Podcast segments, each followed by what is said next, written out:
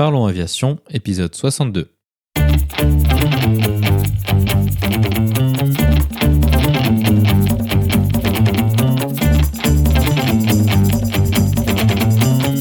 Parlons Aviation, le podcast où on parle de tout ce qui vole.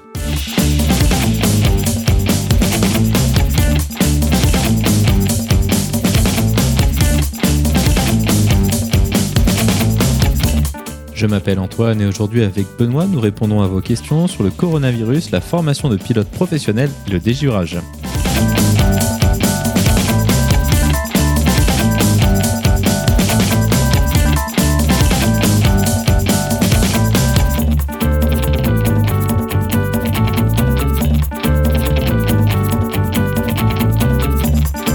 Nous proposerons également la vidéo de la semaine.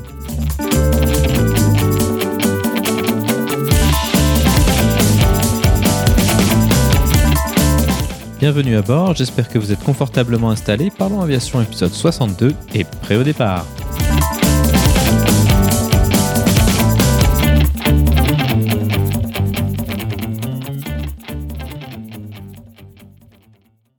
Bonjour et bienvenue dans le 62e épisode de ce podcast. Cette semaine, Benoît est de retour.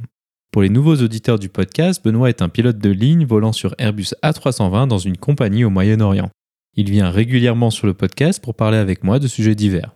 Pour ceux qui sont intéressés pour en savoir un peu plus sur son parcours, je vous conseille d'écouter l'épisode 14 où nous en parlons en détail. Cette semaine, nous allons proposer un épisode questions-réponses basé sur les questions que nous avons reçues à l'adresse email du podcast et sur les réseaux sociaux. Dans un premier temps, nous allons discuter du coronavirus et de son impact sur nos vies, mais aussi sur l'industrie de manière plus générale. Nous évoquerons notre perception de la situation au fur et à mesure qu'elle s'est développée, ainsi que des impacts sur nos emplois jusqu'à maintenant. Pour les auditeurs qui écouteraient cet épisode dans le futur, nous avons enregistré cette conversation le 28 mars 2020. Il se peut donc que certaines informations aient changé même dans une durée relativement courte étant donné la vitesse d'évolution de la situation. Dans un second temps, nous parlerons de divers sujets que vous avez choisis. Nous répondrons à vos questions sur des sujets techniques tels que le fonctionnement du système Eurocontrol pour l'aviation générale et l'impact du givrage sur nos avions. Nous irons également en détail au sujet de la formation professionnelle avec quelques grands classiques tels que le choix de l'école et l'âge lors de l'entrée en formation. Comme d'habitude, vous trouverez plus d'informations sur les sujets évoqués pendant l'épisode dans la description. Vous la retrouverez à l'adresse parlonsaviation.com/62. Et maintenant, passons donc directement à la réponse à vos questions avec Benoît.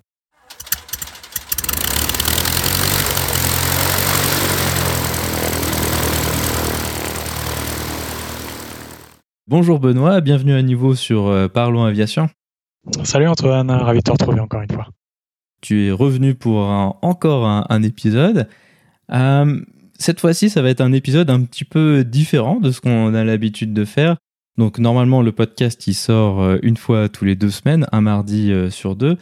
Mais les circonstances sont telles que j'ai un petit peu plus de temps libre et puis je pense que toi aussi. Du coup, on s'est dit, on va en profiter pour faire un épisode questions-réponses. C'est un type d'épisode qu'on n'a pas encore fait sur le podcast, mais euh, à travers euh, les différents réseaux sociaux et les emails que, que je reçois, il y a des gens qui posent des questions. Et bien que ce soit pas forcément des sujets qui justifient un épisode en entier, c'est néanmoins quelque chose qui, je pense, est vraiment intéressant à, discuter. Donc, on va faire un, épisode avec euh, les quelques questions qu'on a sélectionnées. On en a d'autres dans la boîte à questions, appelons ça comme ça. Et donc là, c'est pour l'instant une, une euh, première euh, sélection. J'invite les auditeurs euh, qui écoutent cet épisode à nous dire si c'est le genre de format qui vous intéresse, si c'est le genre de choses que vous souhaiteriez qu'on refasse dans le futur. Et puis si c'est le cas, bah alors on, verra pour, pour le refaire. Nous, on adore recevoir vos questions. Alors surtout, n'hésitez pas à envoyer si vous avez quelque chose qui vous passe par, par la tête. On sera une joie de le lire et peut-être d'y répondre sur un des épisodes. Voilà, exactement même si on répond pas sous format d'un épisode, moi je m'engage, en tout cas pour l'instant c'est tout à fait gérable de, répondre à chaque personne individuellement et puis souvent on a des, conversations avec plusieurs emails, c'est assez sympa, euh, c'est intéressant. Puis si euh, les, gens en retirent quelques informations utiles, alors c'est euh, tout bénéf pour, pour tout le monde. Donc on va commencer par l'inévitable. Alors, je vais faire quelque chose. Si vous en avez marre d'entendre parler du coronavirus, que je peux facilement comprendre, je vais mettre un chapitre dans l'épisode de ce podcast. il y aura un chapitre discussion avec Benoît, euh, la partie coronavirus et la partie non coronavirus. On va pas y passer tout l'épisode, mais c'est quand même quelque chose qu'on va avoir du mal à ne pas discuter. Donc, si vous en avez marre, bah, vous pouvez euh, sauter au chapitre suivant du podcast. Et si bah, vous n'en avez pas encore marre ou si ça vous intéresse ce sujet-là, on va y aller. La première chose qu'on peut discuter peut-être, c'est discuter un peu quel a été notre ressenti à, travers tout ça? Donc c'est une situation maintenant qui dure depuis quelques mois, qui a été crescendo de manière pas du tout linéaire, mais fortement exponentielle. Toi, tu as vécu ça comment un peu? Comment est-ce que c'est arrivé au fur et à mesure? Et t'en es où aujourd'hui par rapport à ça, toi, Benoît, au niveau de ton boulot principalement? Ouais, comme tu dis, euh, j'ai vécu ça de, manière exponentielle. Euh, au début, on savait que c'était isolé en Chine, on ne se sentait pas tellement concerné. Et puis, ça a commencé à voilà dépasser les frontières, et c'est là où on a commencé à se dire ah, ok, donc on commence à être impacté. Et au final, euh, jamais j'aurais imaginé qu'on en serait là où on en est aujourd'hui, euh, à savoir une, une, économie au ralenti, des compagnies qui ont arrêté de voler. Euh. Waouh, c'est c'est assez dur hein, pour tout le monde. Alors où j'en suis moi à l'heure actuelle, mon dernier vol c'était il y a, il y a deux semaines environ. J'ai eu une semaine de vacances entre temps. Et là depuis, euh, je dois, j'étais, j'ai dû prendre quatre semaines de congé pour le mois d'avril.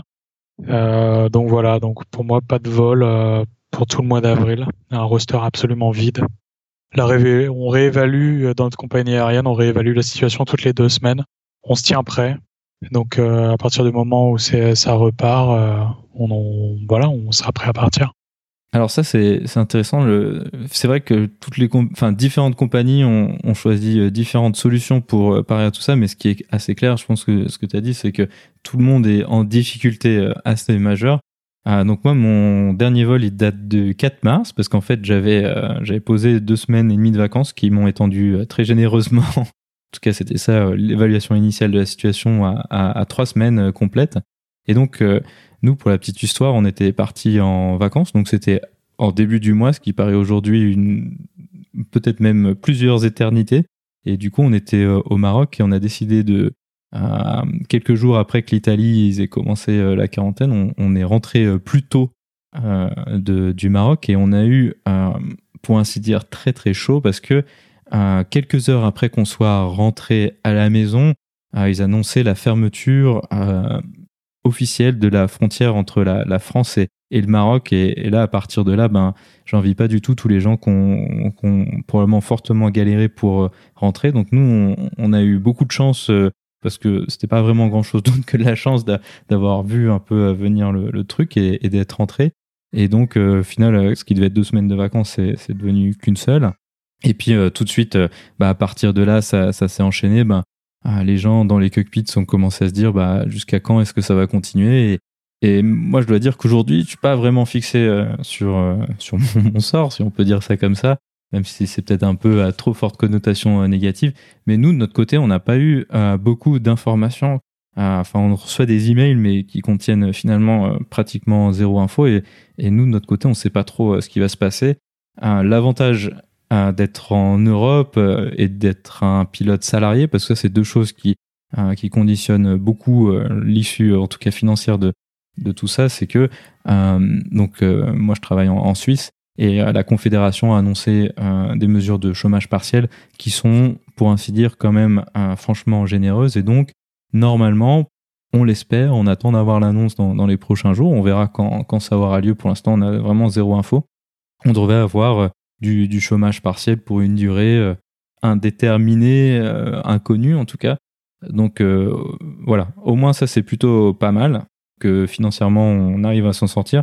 Moi j'ai la chance d'avoir une femme qui travaille dans de la pharma, donc ça c'est un secteur qui normalement devrait plutôt pas trop mal se porter pendant cette crise, mais c'est clair que, que l'incertitude économique de qu'est-ce qui va se passer, si ce n'est que, que dans deux semaines, alors là, personne ne, sait donc toi, tu as eu des vacances et moi, sur mon planning, ben, ils nous ont sorti un planning de manière classique le 17, euh, le 17 mars, mais on a reçu ça et ça, ça avait aucun sens, bien sûr, parce que c'était clair que ça, ça allait pas durer. Donc, euh, globalement, bah, on sait pas trop ce qui va se passer. Les avions sont, sont parqués quelque part et euh, on, verra bien. Je pense que c'est un peu ton, ton ressenti aussi. Ouais, c'est la grande inconnue. Bon, moi, je suis dans une région du monde, je suis suis pas en Europe, je suis au Moyen-Orient. Euh, tout ce qui est chômage euh, partiel, euh, etc. Nous, enfin, l'État ne finance pas ce genre de choses. Donc moi, pour l'instant, je suis à 50% de mon salaire. Donc, bon, on va voir combien de temps ça va durer.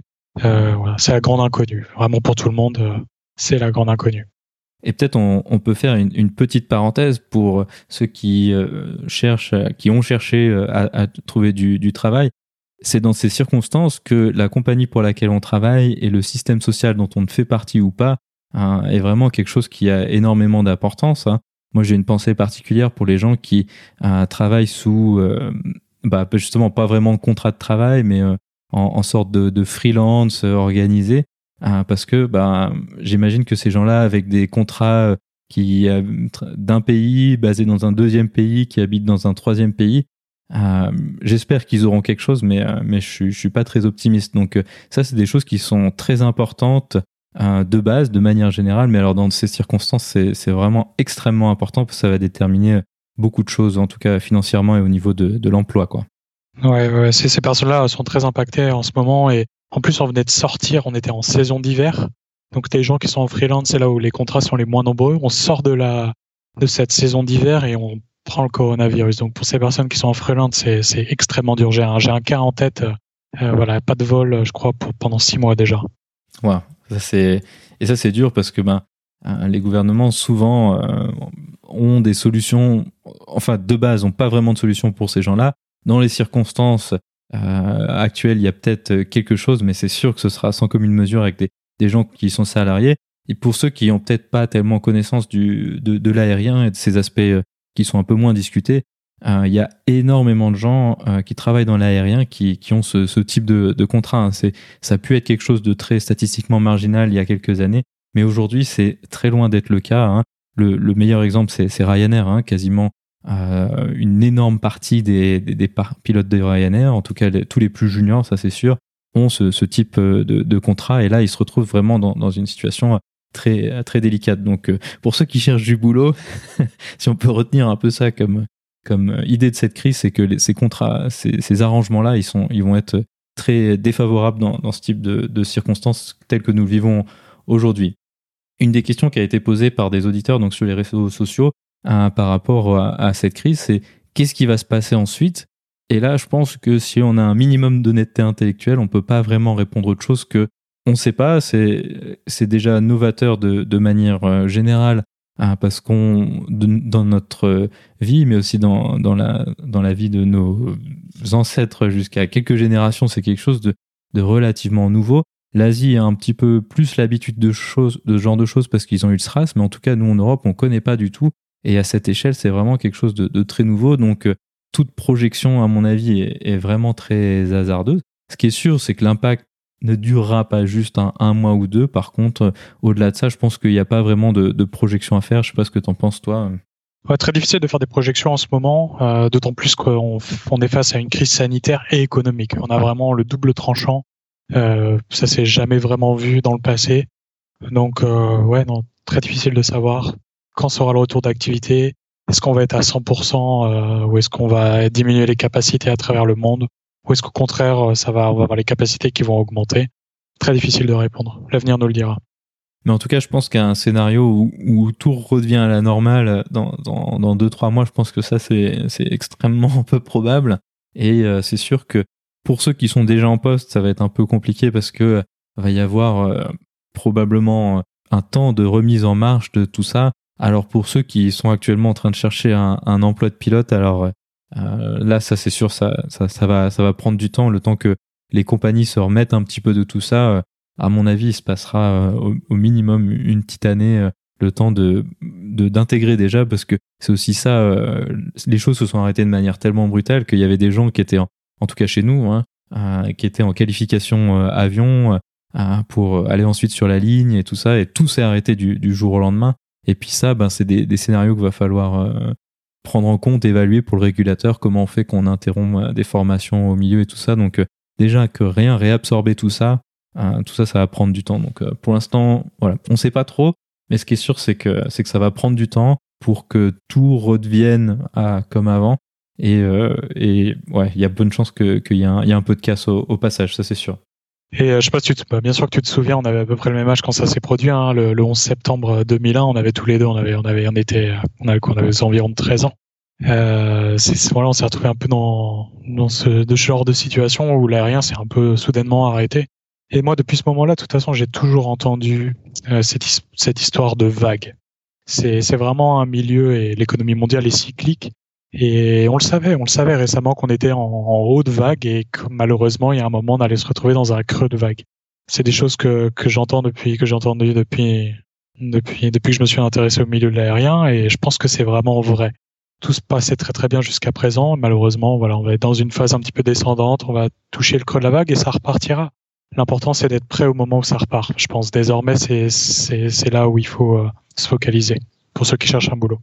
Voilà, il y a eu effectivement le, le 11 septembre. Alors, effectivement, à l'âge de 13 ans, on a une perception de la chose qui est un peu, un peu euh, limitée, mais euh, aussi pour nous, hein, pour, pour nous deux, c'est notre première crise, la première crise qu'on va vivre de, de l'intérieur. Donc, il y a aussi un énorme facteur nouveauté pour nous, alors que ben voilà, il y a eu quand même le 11 septembre, comme tu le dis, puis il y a aussi, aussi eu les, les guerres du Golfe, hein, pour ceux qui sont maintenant euh, plutôt vers la fin de leur carrière. Donc, c'est quelque chose qui, qui se reproduit de manière régulière et c'est quelque chose dans l'aérien on est vraiment obligé de planifier euh, pour ça. Je pense que c'est un peu ton point de vue que tu es obligé de prendre en compte euh, au niveau de ton, plan de vie, disons, euh, la possibilité que ce genre d'événements se produisent et que tu sois impacté. Quoi.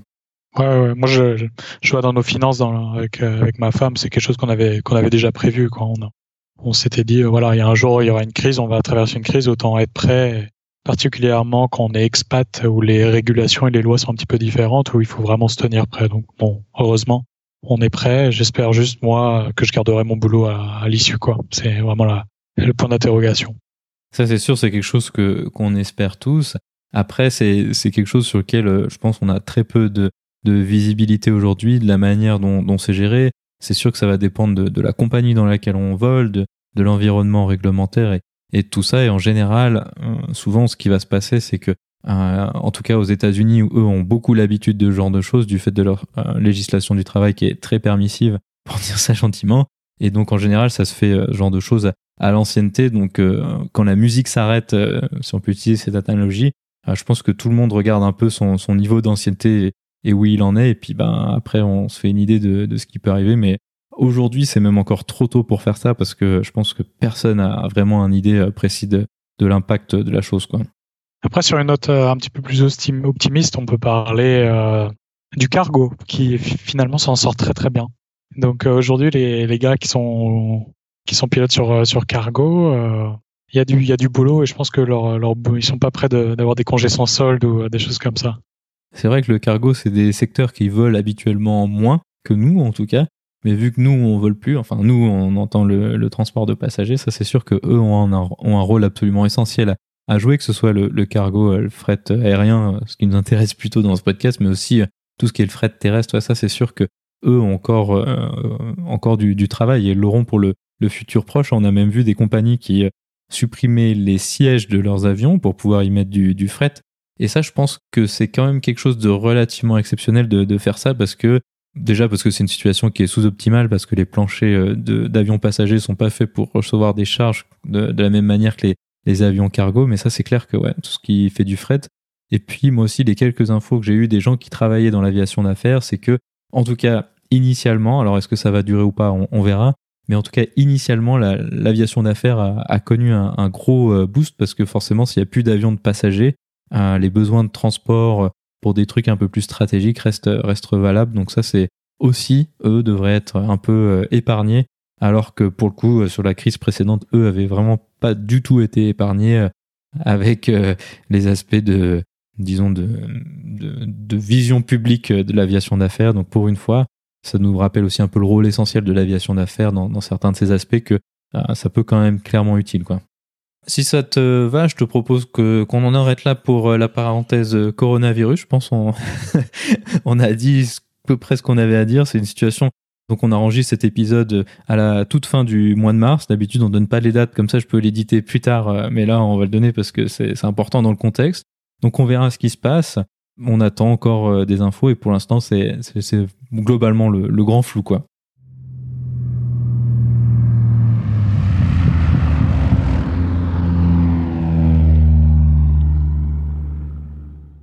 Maintenant, allons-y sur les questions des auditeurs que nous avons euh, sélectionnés. Donc, c'est issu, comme j'ai dit, des réseaux sociaux, euh, des emails et puis des quelques différentes plateformes où on peut envoyer des messages. Hein. L'email, c'est ce qu'il y a de plus pratique, mais tout ce qui est Facebook et Twitter aussi, c'est plutôt pas mal. On a eu plusieurs euh, questions d'une auditrice qui s'appelle Patty. J'espère que je le prononce correctement. Elle fait une référence à l'épisode 17 qui était donc, pour ceux qui n'ont pas écouté, c'était un, très bon épisode, je trouvais, de vol transatlantique en petit avion avec Virginie. Et elle pose la question qu'est-ce que le givrage? Quelles en sont les conséquences? Alors, ça, c'est une bonne question. Tu veux commencer à, répondre, toi, Benoît? Ouais, ouais, je peux commencer. Le givrage, c'est vrai que c'est, un élément qui est très important dans notre métier. C'est un des, ennemis sournois un petit peu de, de l'aviation, c'est-à-dire que on ne le voit pas forcément venir, mais les conséquences peuvent être dramatiques. Alors le givrage, euh, le givrage, bien sûr, c'est quand on rencontre des, des zones euh, où la, la température sont, négatives et on a des de la glace qui se qui s'agrège sur notre euh, sur les parties de nos, avions, sur les moteurs ou sur les sur les commandes de, vol, profondeur, aileron, peu importe, et qui en fait détériore les performances de l'avion, qui peuvent être dramatiques et provoquer de nombreux accidents comme on a eu par le passé. Si je peux faire une analogie, il y a peut-être une dizaine d'années sur Internet, il y a eu euh, quelques vidéos euh, qui ont fait un peu euh, le buzz, où il y a des gens qui prenaient une, bouteille de bière et qui la mettaient au, congélateur, et quand elle ressortait du, congélateur, l'eau était encore liquide, ça n'avait pas, fait de la, la, glace. Et puis, dès qu'on secouait la, bouteille de bière, ça, passait de l'eau à la glace instantanément. Et ça, c'est exactement ce qui se passe euh, sur la surface de nos avions. Donc bon, bah, pour une bouteille de bière, il se passe, on espère, pas grand-chose. Mais euh, dans le cas de nos avions, bah, c'est beaucoup plus critique parce que justement, la, glace, elle va s'accumuler parce que euh, donc elle va être dans le nuage, elle va être sous forme d'eau, et puis dès qu'elle va rencontrer quelque chose, ce quelque chose étant dans le cas de notre avion, alors ça va faire instantanément qu'il y a plusieurs types de, de gifs qui peuvent être formés de, glace, mais l'exemple de, la bouteille, ça va faire une couche de glace si on met un avion entier euh, dans, du liquide comme ça, qui peut être euh, absolument énorme, alors le trempage de l'avion n'est pas une analogie qui est correcte, mais plutôt de, traverser un, mur d'eau. et puis là, on imagine que les quantités de glace, elles peuvent être énormes étant donné la, surface de l'avion et puis donc le, poids et tout ça. Donc c'est ça, te va comme analogie? Tu penses que c'est à peu près comme ça que tu aurais décrit aussi? Ouais, bien sûr. Après, pour lutter contre le givrage, on a plusieurs moyens de protection. Euh, on a des, quand on est en vol, on utilise, euh, sur les avions de ligne en tout cas, on utilise euh, et on prélève sur les moteurs de l'air chaud qu'on envoie à différents, endroits stratégiques de l'avion pour lutter contre ce givrage. Quand on est au sol, on a la possibilité d'appliquer des produits spécifiques sur l'avion, sur l'intégralité de l'avion, à part en général les moteurs et train d'atterrissage, qui permet de protéger l'avion jusqu'au moment de la rotation. Puis ensuite, on passe justement sur le prélèvement de l'air sur les moteurs pour, euh, pour lutter contre le givrage une fois que le décollage est fait. Mais quand on est au sol, on utilise ces produits de dégivrage. Voilà, c'est, principalement les, les, les, moyens qu'on a pour, euh, pour lutter euh, contre ça. Donc nous, sur nos avions, c'est ça, c'est ce qu'on appelle les surfaces chauffées qui sont prises du moteur. Mais après, sur, sur d'autres avions, il y a d'autres solutions. Euh, sur tout ce qui est avion euh, type turbopropulseur, donc ce qui va être ATR, Beech 1900 et tout ça, eux ont plutôt des boots. Donc ce sont des vulgaires boudins qui sont sur le port d'attaque et en fait ça se gonfle. Et puis en se gonflant, ben, c'est fait pour en tout cas euh, casser la glace et, et, l'enlever. Donc ça c'est une autre solution. Et puis certains avions, hein, alors c'est plutôt des petits avions, donc tout ce qui est avion d'aviation générale, disons, donc un Cirrus par exemple, ou même jusqu'au Hawker. Donc les, jets d'affaires Hawker avaient ce type de solutions qui sont des solutions qu'on dit TKS. Donc il y a un liquide qui sort de, micro-perforations le long du, bord d'attaque et puis en fait ce liquide ça fonctionne un peu euh, grosso modo comme les liquides qu'on a pour dégivrer euh, le pare-brise de, de, la voiture. Donc ça c'est aussi euh, d'autres solutions qui permettent d'éviter ça. Il y a eu beaucoup d'accidents, enfin un certain nombre d'accidents en tout cas dans les années 90 liés au givrage notamment aux États-Unis, avec euh, eux avaient beaucoup d'aviation régionale et puis ont vraiment des, orages. Hein. Typiquement, c'est vraiment le genre de truc qu'on trouve dans des, dans des nuages convectifs. Mais c'est vrai que depuis une vingtaine d'années, il y a eu quand même assez peu euh, d'accidents par rapport à ça. Toi, tu en as rencontré beaucoup du givrage ou pas tellement? Alors c'est vrai que tu voles dans des endroits plus chauds, mais peut-être plus orageux. Alors juste avant que je à ta question, c'est vrai que tu parlais là, des années 70 et 80 où ils avaient eu pas mal d'accidents dus au givrage qui qui étaient principalement dus à des des euh, dégradations de performance de l'avion du au givrage, mais des choses qu'on a vues plus récemment avec euh, le fly-by-wire, le fait qu'on utilise beaucoup plus d'électronique et de, des, des, senseurs, etc. sur les avions. Le givrage, en fait, il vient pas détériorer tant que ça maintenant les, les performances de l'avion, mais vient détériorer des, des mécaniques de fonctionnement, euh, les, des lois de les lois de vol, par exemple, on pense à Air France 447, les sondes ont donc les données que l'avion a reçues étaient incohérentes. Voilà, ça c'est des choses qu'on voit, qu'on, c'est vraiment des choses qu'on voit plus maintenant que il y a 60, il y a, 20 ou 30 ans où là c'était plus des dégradations de performance. Maintenant, le givrage apporte plus des petits soucis électroniques à bord. Alors moi personnellement, je me suis jamais retrouvé dans une situation de gros givrage où je voyais clairement qu'on était en train de givrer. J'ai fait du dégivrage au sol, notamment à Moscou en hiver, où c'est toujours euh, assez intéressant. Donc du dégivrage, oui. Après, voilà, voler dans des vraiment de des conditions très très givrantes, non, ça m'est pas arrivé. Euh.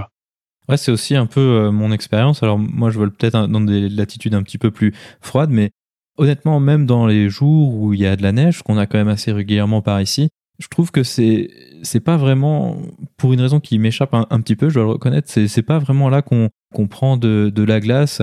Même des fois, ils annoncent du brouillard givrant, qui serait vraiment le, pire cas, hein, parce que si on imagine que hein, il y a du brouillard et que les gouttelettes elles givrent dès qu'elles sont au contact de l'avion, alors ça va être une situation vite rapidement critique. Mais en fait, ouais, je dois reconnaître comme toi que c'est assez rare. Moi, les seules fois où j'ai eu plus que, euh, disons, 2-3 mm de glace, en fait, c'était en, été. Euh, typiquement, le, Genève-Paris, euh, on vole assez bas. C'est aussi ça un des facteurs qui fait qu'on a ce retour d'expérience d'en avoir peu vu, c'est que plus on vole haut, euh, moins il y a de givrage parce que l'eau elle peut rester liquide jusqu'à une température environ moins 40 et à nos niveaux de croisière en tout cas, on va être toujours à des, températures bien inférieures à ça. Mais sur des vols courts, typiquement bah, le, Genève-Paris, Là, on vole assez bas et on, est, on traversait des, cumulus euh, pas particulièrement euh, orageux. Et là, on avait quand même pris euh, bien un ou deux centimètres de glace. Et puis là, on était vraiment surpris parce que c'est quelque chose qu'on n'a pas tellement l'habitude de rencontrer. Mais au final, avec les, protections telles qu'on a sur, sur l'Airbus, ça, ça pose pas de problème. Et l'autre exemple, c'est Akaba, qui est probablement la destination la plus chaude, entre guillemets, à laquelle nous on va.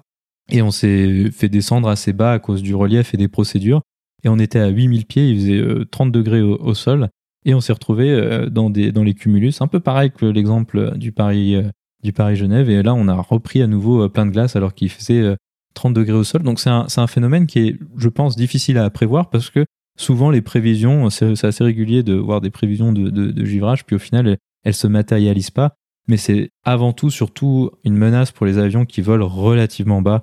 Donc l'exemple des ATR, du Beach 1900 et tout ça, ça c'est des avions qui eux vont voler à, un niveau peut-être au 240 par exemple. Le Genève-Paris en général c'est au 240 qu'on le vole. Donc dans ces niveaux-là, là il y en a beaucoup plus et c'est aussi pour ça je pense que qu'on a moins l'habitude de le voir.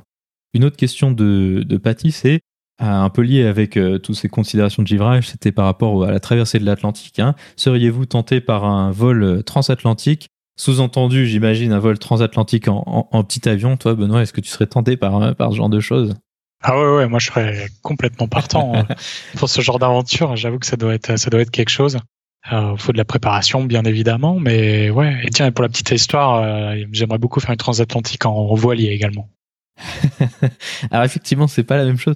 Alors moi en voilier, je pense que je pense que ce serait trop, c'est trop long, trop. Je suis pas assez téméraire pour ce genre de choses. Et puis euh, pareil, une traversée de l'Atlantique en petit avion monomoteur, J'adore l'idée, mais un petit peu moins la réalité. Néanmoins, avec un, bimoteur à piston, ouais, c'est sûr, ça doit être génial. Survoler le, Groenland, l'Islande et tout ça. Bon, la mer, ok, il y a, le challenge de tout ça. Mais c'est clair qu'en monomoteur, euh, si, euh, si on finit à, l'eau, c'est compliqué. Moi, j'avais un peu étudié la chose juste parce que euh, ça, c'est le genre de choses que j'aime bien étudier. Et en fait, les taux de survie de, de gens qui finissent dans l'océan, dans l'Atlantique Nord, sont étonnamment assez élevés. Donc ça, ça m'a un petit peu rassuré mais je pense pas suffisamment pour le faire en, monomoteur, quoi. Ouais, et pour info, c'est le métier de certains pilotes. Hein. Il y a vraiment des pilotes qui sont dédiés à faire du convoyage de petits avions euh, depuis les États-Unis vers l'Europe. Ouais, effectivement. Moi, je veux en, turbine, ok, mais pas, pas en, à piston. une autre, une autre question de, de Patty. Volez-vous en dehors de votre vie professionnelle en aéroclub ou autre? Est-ce que vous en avez encore euh, l'envie et la possibilité? Toi, Benoît, tu, fais encore ça? Ouais, non, pour ma part, malheureusement, zéro, absolument zéro, parce que là où je vis, donc aux Émirats, euh, on n'a pas d'aéroclub. Il n'y a pas d'aéroclub, il n'y a pas d'aviation privée qui existe, donc tout simplement, c'est impossible. Euh, quant à moi, alors euh, moi j'ai eu un enfant qui vient d'avoir 17 mois, donc ça fait à peu près autant que j'ai plus vraiment le temps de, voler en aéroclub. Euh, si j'en avais la possibilité en termes de temps, je le ferais. Mais euh, surtout, en fait, le problème, c'est que ben, euh, ma femme était très motivée pour, pour voler avec moi. Il y a eu un épisode du, podcast là-dessus où on avait été en Floride, je pense, vers, vers les épisodes du début, l'épisode 13, quelque chose comme ça. Mais la problématique maintenant, c'est que bah, elle veut bien voler avec moi, mais si on va voler tous les deux, il ben, faut que quelqu'un s'occupe de la petite. Et comme on n'a pas vraiment de famille à proximité, c'est un peu compliqué de le faire, puis elle est trop petite pour aller voler. Donc, ce que je faisais jusqu'à maintenant, c'est que je renouvelais à minima mes licences. Donc j'ai encore, euh, enfin j'avais encore jusqu'au début de tout ce bazar du coronavirus, euh, j'avais une, qualification monomoteur avec une qualification de vol aux instruments. Et je revalidais ça euh, aux intervalles qui allaient bien.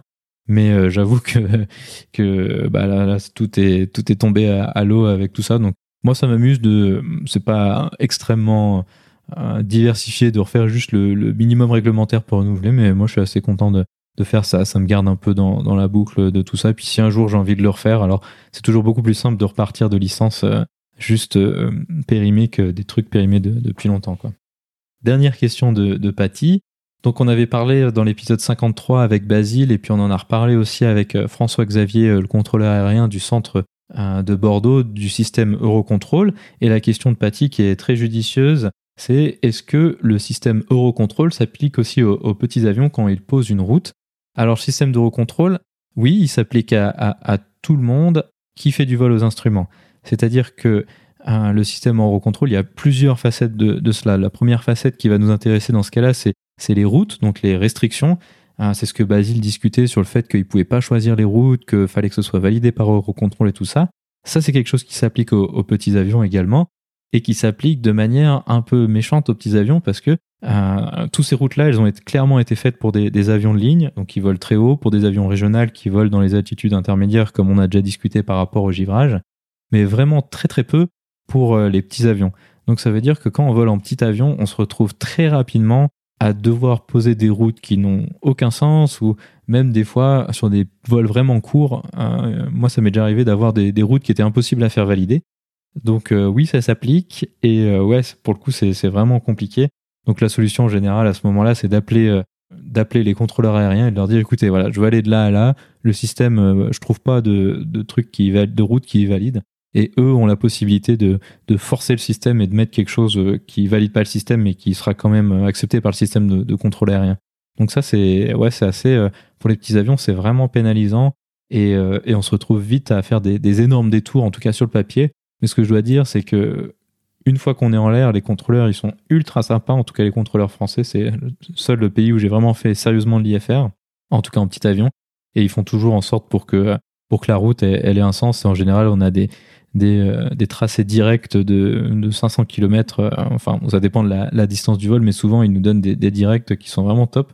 Donc oui, c'est compliqué le système Eurocontrol de routing pour les petits avions, mais au final, ça pose pas tant que ça de problème une fois qu'on arrive à avoir un plan de vol. Et puis là, les contrôleurs sont, sont très sympas. L'autre aspect de ça, c'est tout ce qui est euh, régulation du contrôle aérien. Donc, de manière schématique, le système Eurocontrol, ce qu'il va faire, c'est qu'il va prendre du contrôle aérien les capacités des différents secteurs, donc des différents bouts d'espace aérien, et puis il va calculer ben, combien il y aura d'avions à tel moment, est-ce que ça ajoute par rapport à la capacité qui a été donnée pour le contrôle aérien. Si c'est pas le cas, alors on va avoir ce qu'on a des créneaux. Donc typiquement, si on est au sol et qu'on attend un quart d'heure, une demi-heure, deux heures peut-être, que l'avion puisse euh, décoller. Alors c'est ça qui se passe, c'est souvent il y a eu un créneau. Les créneaux, ça s'applique également aux petits avions. Mais là, l'avantage, c'est qu'en général, en petit avion, on va sur des plateformes qui sont euh, moins fréquentées. Donc c'est quand même assez rare. Euh, moi, j'ai eu qu'une seule fois des créneaux en petit avion. par contre, on avait eu un gros créneau parce que ben, les petites plateformes il y a moins de monde, mais elles ont souvent moins de capacité. Donc si plusieurs personnes décident d'aller faire un, vol euh, aux instruments d'entraînement sur une plateforme, alors elles peuvent se retrouver vite saturées. Dans notre cas-là, on avait eu un créneau bien d'une demi-heure, trois quarts d'heure. Donc oui, ça s'applique, mais euh, de manière un, peu euh, différente. Vous, dans le golf, vous avez ce genre de système avec des, créneaux et des restrictions de route aussi? Ouais, on a des créneaux principalement, enfin, le, seul créneau en général qu'on a, c'est dans la région d'Oman. C'est une région qui est très très, c'est un carrefour en fait, et c'est aussi l'entrée pour traverser l'océan Indien, qui ressemble un petit peu à une transatlantique avec les, les NATS. Euh, on doit emprunter des routes vraiment spécifiques et vu qu'il n'y a pas de contact radio pendant la traversée, les avions sont plus espacés, etc. Donc là, il y a des créneaux à l'aéroport de départ pour passer, pour euh, pour gérer ton arrivée et le début de la traversée de l'océan. Donc ça, c'est quelque chose de très fréquent qu'on a.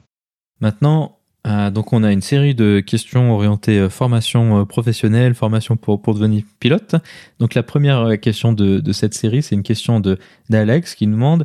Alors ça, c'est une question que j'ai de manière assez récurrente, donc on va essayer de fournir quelques éléments de, de réponse. C'est quels étaient vos âges au départ de vos formations et de celui en entrée en compagnie? Donc ça, c'est une question qu'on voit souvent. Est-ce que je suis trop vieux pour le faire? Est-ce que je suis trop jeune? Ça, c'est moins fréquent, mais j'ai déjà eu. Euh, donc toi, tu as commencé la formation à quel âge et tu es arrivé en ligne à peu près vers quel âge, toi, Benoît? Alors, euh, j'ai rejoint la formation à 27 ans, j'ai commencé en ligne à 29 ans. Mais avant ça, j'avais commencé de passer mon ATPL théorique aux environs de 23-24 ans. Alors moi, j'ai commencé la formation en 2013 qui me faisait 25 ans et je suis arrivé en ligne, euh, j'en avais 28. C'est pas particulièrement vieux, je pense, euh, mais par contre, ça nous mène dans la seconde question qui découle un peu de tout ça. C'est une question de Fabrice. Quel est selon vous l'âge limite pour se lancer dans une reconversion vers le, métier de, pilote de ligne? Alors, ça, c'est une question qui est très difficile à répondre parce que ça dépend de plein de facteurs dont peu qu'on maîtrise. Ce qui est, à mon avis, important, c'est Hein, de réussir à concilier la formation et le reste de sa vie. Et puis, hein, il y a des gens qui ont des vies très libres encore à, 40 ans.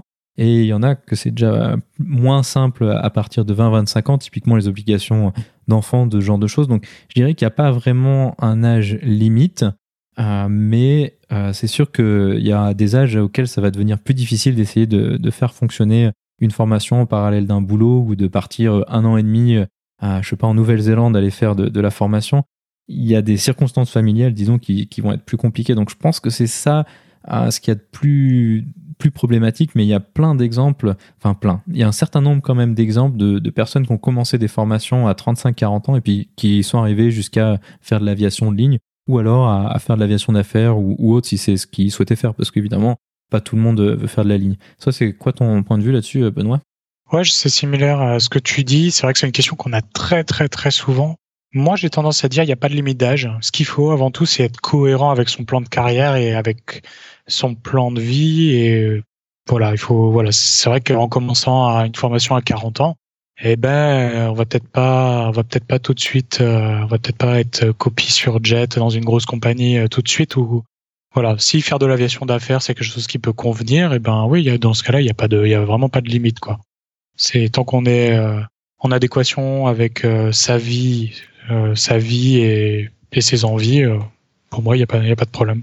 Ça, c'est aussi, c'est aussi juste que, ce que tu dis, parce qu'il y a la partie de concilier la formation avec le reste de sa vie, mais aussi il y a une partie à concilier des boulots qui vont peut-être être plus difficiles à, concilier avec le reste.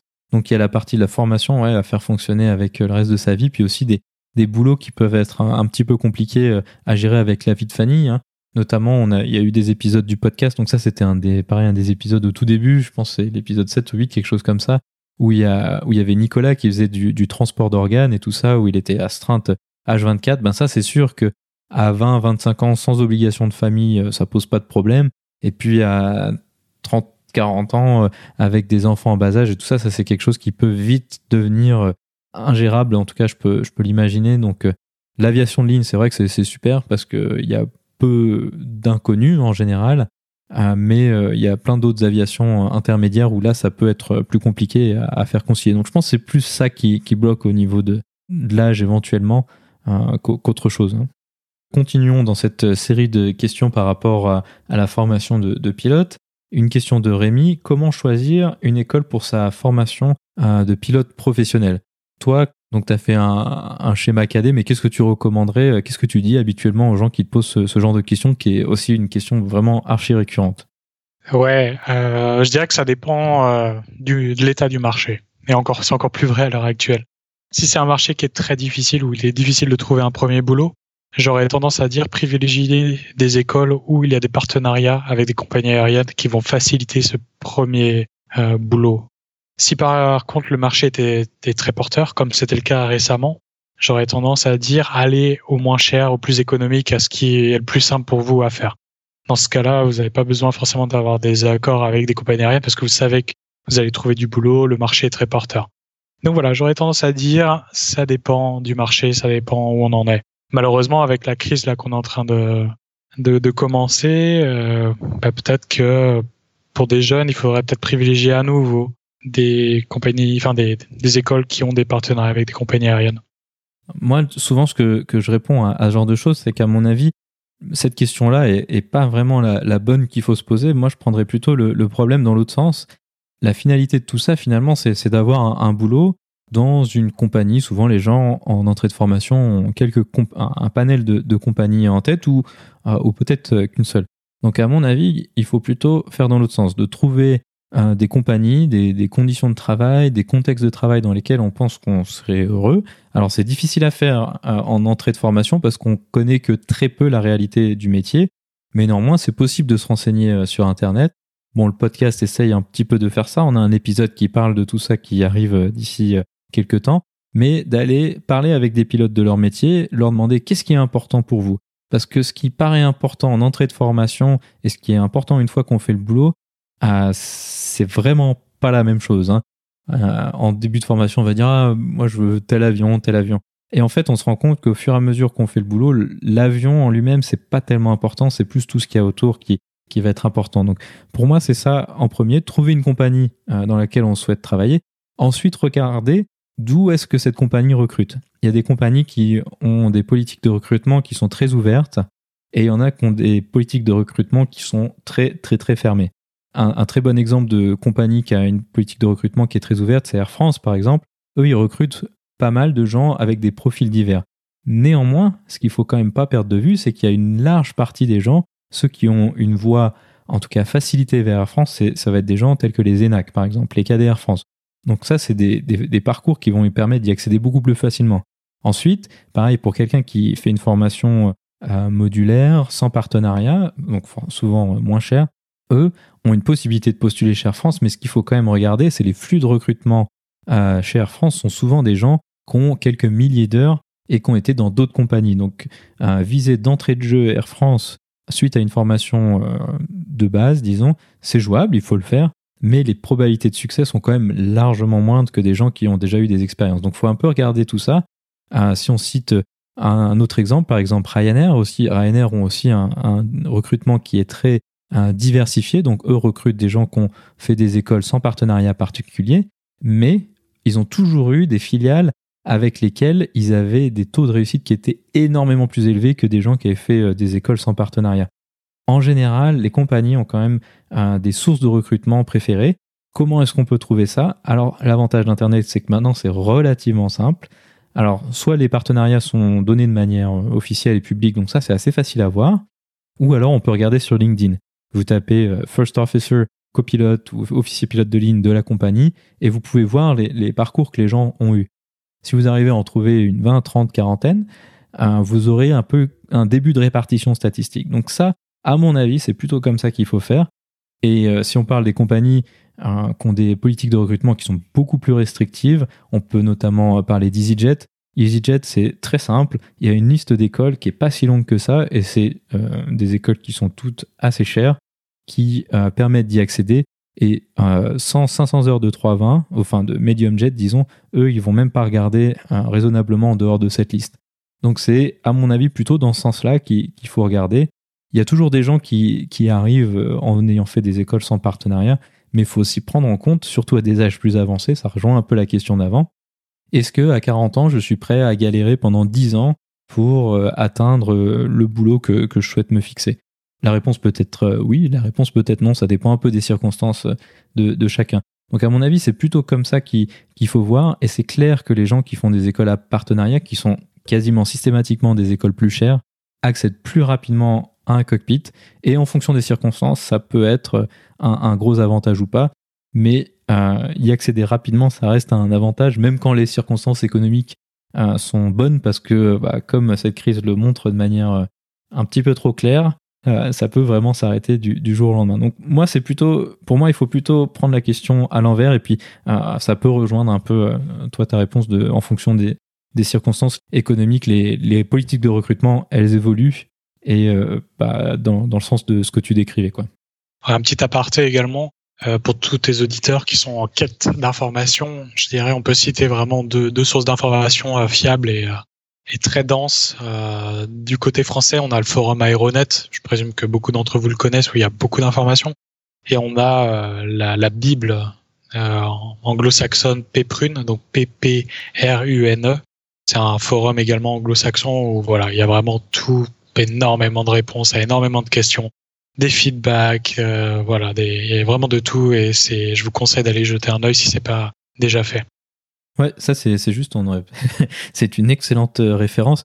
Euh, néanmoins, moi je mettrais juste un petit astérisque que ça reste l'internet et donc il y a toute la représentativité de des comportements sur internet aussi sur ces forums là. Donc faut, comme d'habitude, trier les informations et parce qu'il y a des choses qui sont très justes et il y a des choses qui sont euh, très fausses et des fois c'en est même euh, assez euh, assez amusant si ce n'est un peu triste. Je sais pas ce que tu en penses. Ouais, bien sûr, bien sûr, mais bon, voilà, si on cherche un point de départ, je pense que faut pas chercher plus loin. Sur, sur Aeronet, typiquement, il y a eu un, un, topic qui a été fait où les gens, depuis 10-15 ans, quelque chose comme ça, mettent leur parcours jusqu'à grosso modo leur, premier job dans un cockpit. Et ça, c'est pas mal. Donc LinkedIn, ça va être plus fourni parce que euh, quasiment tout le monde a un profil LinkedIn. Mais il y a quand même aussi des, parcours et on peut aussi voir un peu le, résultat de, euh, de ce que ça a donné après bah, des écoles avec ou sans partenariat et ce genre de choses. Donc je, suis d'accord, c'est une excellente ressource pour peu qu'on arrive à, filtrer euh, un peu les, infos comme d'habitude sur Internet, je dirais. Dernière question dans cette série euh, formation euh, pilote professionnel, c'est une question de Judy Kael. Est-ce qu'il faut se payer soi-même une qualification type avion en sortant de, formation ou pas? Ah, Donc toi, Benoît, t'as pas vraiment eu cette euh, problématique ou est-ce que si quand même? Non, moi j'ai pas payé ma QT, j'ai pas payé ma formation, mais par contre j'ai, c'est comme les Air France au final, j'ai ce qu'on appelle un bond, c'est-à-dire que j'ai une retenue sur salaire pendant un certain nombre d'années pour couvrir une partie des euh, inhérents formation de pilote. Donc c'est un petit peu difficile de comparer à est-ce que je me suis payé une QT ou pas. Euh, c'est une question qui est assez difficile. Là encore, je dirais que ça dépend du marché, malheureusement. J'aurais tendance, moi je suis contre le fait qu'il faudrait se payer une QT. Mais voilà, je me souviens il y a, quelques années que ça, c'était l'unique moyen de d'essayer d'espérer euh, trouver un job euh, sur un jet. Voilà, je dirais être pilote oui, mais pas à n'importe quel prix. Alors, moi, je mettrais euh, juste un, petit astérisque à ça. C'est vrai que de manière de payer une qualif avion sans rien, comme ça, juste, euh, c'est quelque chose de, très hasardeux. Parce qu'en plus, déjà, bon, ça coûte cher, ça c'est le premier aspect, mais aussi, il faut choisir l'avion sur lequel on, va faire euh, la, qualification.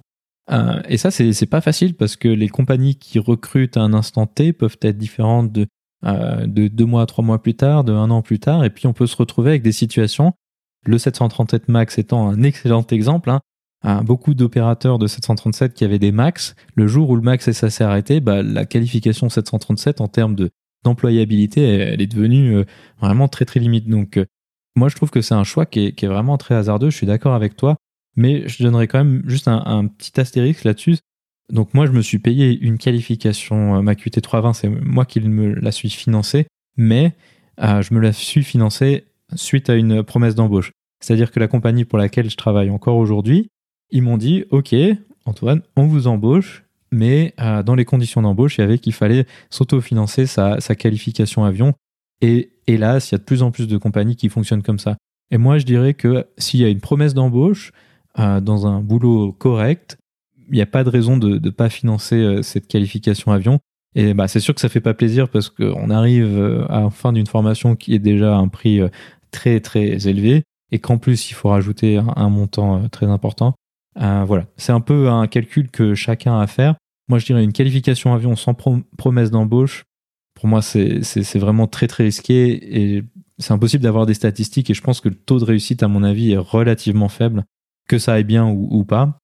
Mais par contre, dans le cas d'une promesse d'embauche, alors là, je, ne vois pas vraiment de raison de pas le faire si on a la possibilité de le faire, parce qu'une fois de plus, ça, ça peut ne pas être le cas, quoi.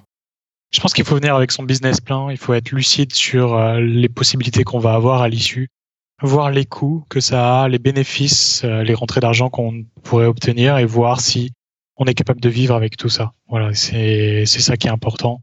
Il faut faire très attention aux personnes qui veulent être pilotes à tout prix et qui sont prêts à faire d'immenses sacrifices financiers juste pour être pilote.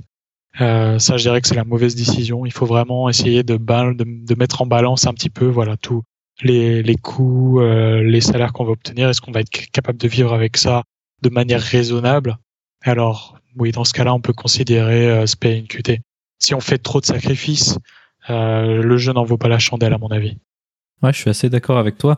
C'est vrai que ben la crise, est, enfin les disons les circonstances difficiles sont de retour et euh, ça, ça va ramener un certain nombre de de, compagnies et d'organismes avec des, des morales assez peu scrupuleuses. Et donc, on a vu régulièrement, mais même, même y a, y a l'année dernière, on voyait encore des compagnies qui demandaient de, se payer une, une avion à 20, 30 000 euros avec euh, à la sortie des, des salaires qui sont aux alentours du, du SMIC. Et ça, ça, pour moi, ça, ça, ça a pas vraiment de, sens, ou en tout cas, c'est comme tu dis, euh, la manière dont tu le décris est très juste. Et dans ce cas-là, je pense que c'est pratiquement impossible à, faire fonctionner. En tout cas, moi, je, moi, sais pas comment faire sans apport financier magique extérieur, quoi. Ouais, non, c'est sûr. Et puis, vous allez même pas profiter du boulot aussi. Si financièrement, vous vous y retrouvez pas, euh, voilà, le boulot va devenir une contrainte, va devenir un poids, vous allez être stressé. Qu'est-ce qui se passe si je perds mon boulot? J'ai déjà des dettes, etc. Non, franchement, ne le faites pas. Il faut vraiment avoir une situation financière saine, avoir un projet qui soit sain, qui tienne la route. Et oui, dans ce cas-là, vous pouvez vous lancer. C'est vrai que c'est difficile parce qu'il y a cette, euh, ce, boulot, c'est super, ça, on n'arrivera pas à argumenter euh, contre, c'est clair, mais euh, pas, pas à tous les, pas à n'importe quel prix. Je pense que, je pense que c'est un peu ça, euh, la, la, un peu le, la synthèse de, de ça. Et puis, ben, nous, avec ma femme, quand je m'étais lancé dans la formation, c'est c'est exactement ce genre de discussion qu'on avait eu. On avait dit, bah, ok, moi je veux bien faire pilote, mais euh, on n'acceptera pas euh, tel et tel et tel type d'arrangement. Et puis les arrangements où il y avait 30 euh, 000 euros de, de avion à sortir pour gagner le SMIC, sans être à la maison en plus, tout ça, ça on avait dit non, quoi. Si c'était. Si ça, ça me coûtait le job de pilote, alors j'aurais j'aurais accepté de vivre avec ça, même si ça aurait été probablement pas si simple. Ça aurait été toujours plus simple que de se retrouver dans, dans cette galère-là, quoi. Donc voilà, on a fait le tour des questions qu'on a sélectionnées. On arrive donc à la fin de, cet épisode. J'espère que ça vous a plu cet épisode de questions-réponses. Si c'est le cas, n'hésitez pas à nous le dire. N'hésitez pas à envoyer d'autres questions. Comme j'ai dit, moi je m'engage à, répondre au maximum à, toutes les questions que je reçois. Et puis en général, je le fais. Et aussi, si vous avez des questions pour des intervenants qui sont déjà venus sur, le podcast, je, je me fais un grand plaisir de, d'envoyer les, les, questions aux invités pour qu'ils puissent euh, vous aider et, euh, et répondre aux, aux, questions que vous avez par rapport au, au sujet si, euh, si le podcast n'y a, a, pas déjà répondu. Oui, de même manière, si vous en avez marre de m'avoir sur les podcasts d'Antoine, envoyez-lui un message. Moi, j'aime bien discuter avec toi, Benoît, donc je passerai le message. Non. non. Bah voilà. Ainsi se conclut donc cette discussion. Merci Benoît d'avoir accepté de venir une fois de plus de parler d'aviation avec moi en espérant que la prochaine fois ce sera dans des circonstances un petit peu plus euh, joyeuses. Ouais, ouais, ouais. Bah, j'espère que la prochaine fois on parlera, on parlera de la reprise euh, du marché, hein, ça serait bien. Bon, en tout cas, ouais, j'ai, j'aurais hâte de te retrouver sur un de tes épisodes.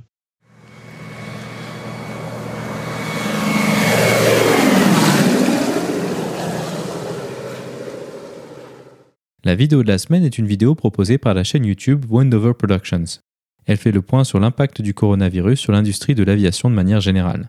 Elle présente à la date de publication les quelques rares liaisons aériennes encore en service et évoque les nombreux défis qui occuperont l'industrie lors de la reprise. Vous trouverez le lien vers la vidéo dans la description ou en allant sur le lien parlontaviation.com slash vidéo 61 sans accent sur le E de vidéo.